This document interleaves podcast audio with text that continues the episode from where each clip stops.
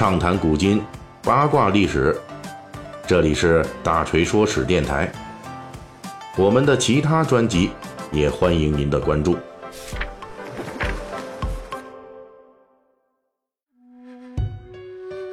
最近《水浒细节解密》呢，我们主要聊这个小说中涉及的佛道的诸多知识。其实呢，作为一部充分反映宋元时代世情百态的长篇小说，《水浒传》中涉及的佛道之外的其他的一些杂七杂八的知识，那也非常多。本期我们就说一个看起来是一件源于道家的，那同时呢又跟西方的黄道十二宫观念直接挂钩的这种水浒事物。正是通过它。我们后世的学者可以确定的说，这梁山好汉中啊，有那么一批人啊，是黄道十二宫的守护神。哎，您还没看错，就是黄道十二宫。咱们本期要讲的这事物，这梁山好汉中的这批人，跟这日本动漫啊《圣斗士星矢》这里边描述的十二个黄金圣斗士一样，就成了黄道十二宫的守护神。这个奇葩的水浒事物是什么呢？这其实就是一个军阵。也就是书中多处出现的九宫八卦阵，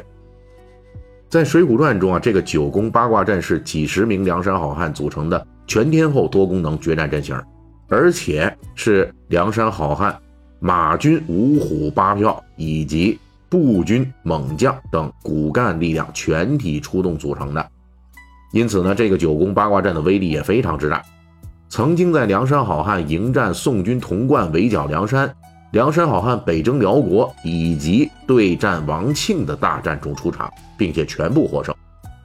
在《水浒传》中专门安排了一大段话来描述这个九宫八卦阵的威力，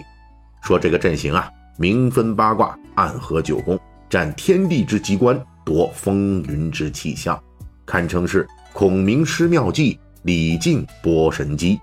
总之就是特别能打的一个军阵。这个变化莫测的梁山好汉终极必杀阵九宫八卦阵，并不是施耐庵原创。在这里边，我们要介绍一个成型于《水浒传》之前的元明时代的杂剧，名字叫做《宋公明排九宫八卦阵》。我们基本上可以断定，《水浒传》在成书过程中借鉴了这部杂剧以及其他相关的同类内容。关于这个九宫八卦阵啊，首先是对于八卦啊。咱们列位喜好古典文学的读者听友们肯定是非常熟悉的，也就是以乾、兑、离、震、坤、艮、坎、巽这八卦，通过组合变化表示天地八方与万物变化。那么九宫是什么呢？就在《水浒传》里边九宫八卦阵的前身，也就是这部元杂剧《宋公明排九宫八卦阵》中有一段对九宫八卦阵。尤其是九宫的具体解释，在这部杂剧里边呢，宋江在摆开九宫八卦阵时是这样说的：“八卦上八员大将，九宫上九个英雄。”也就是呢，九宫八卦阵需要布置十七位好汉作为主将，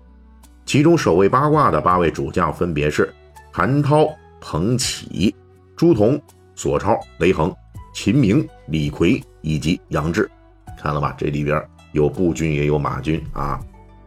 而九宫的具体名字呢，以及守卫九宫的主将们，在杂剧中是这么说的：天平宫的守护者是杜迁，天蝎宫的守护者是宋万，巨蟹宫的守护者是谢真，狮子宫的守护者是谢宝，白羊宫的守护者是薛勇，人马宫的守护者是施恩，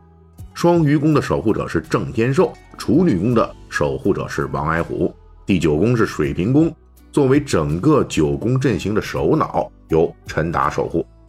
哎，列位读者、听友，你没听错啊，也没看错。在这个元末明初《水浒传》成书之前，我们所熟悉的梁山好汉们，已经在九宫八卦阵里边把黄道十二宫玩的滚瓜烂熟了。下面呢，咱们结合这日本的《圣斗士星矢》，哎，黄金十二宫这里边有设定啊。这里边呢，我们就来一段梁山好汉与黄道十二宫的历史性结合的贯口。请大家跟大锤一起感受一下梁山好汉化身黄金圣斗士时的违和感。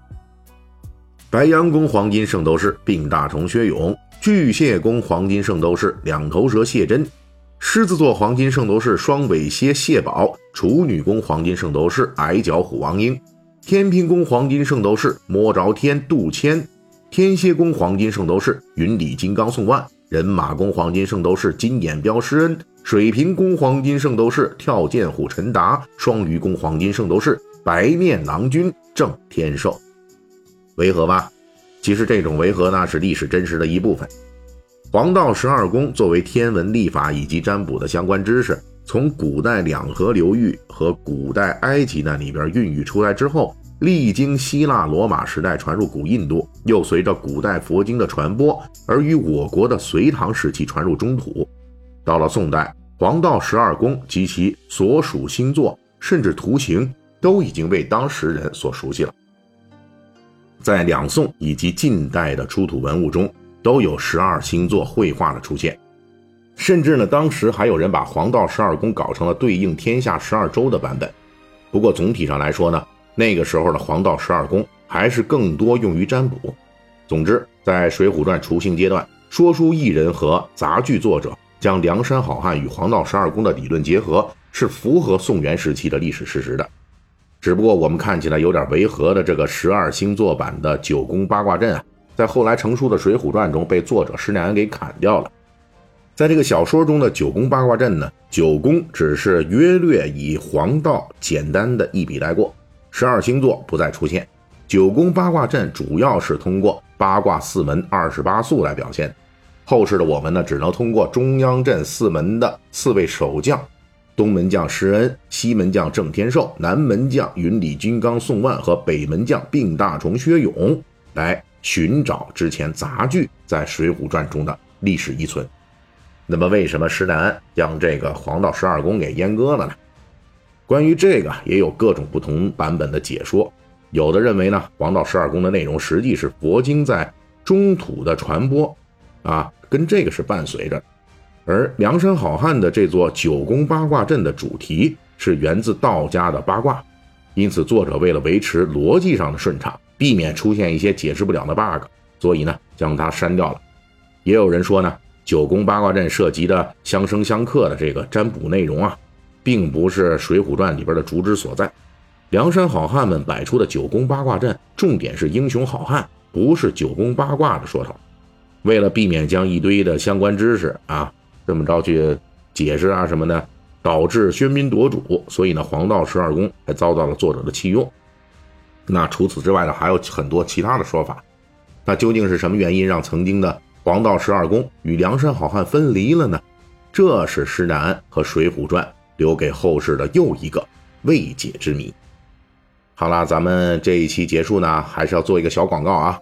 那么，请大家打开淘宝 APP，在这个搜索框里面输入“锤哥发红包”五个字，您就能领取到淘宝的年货大礼包啊。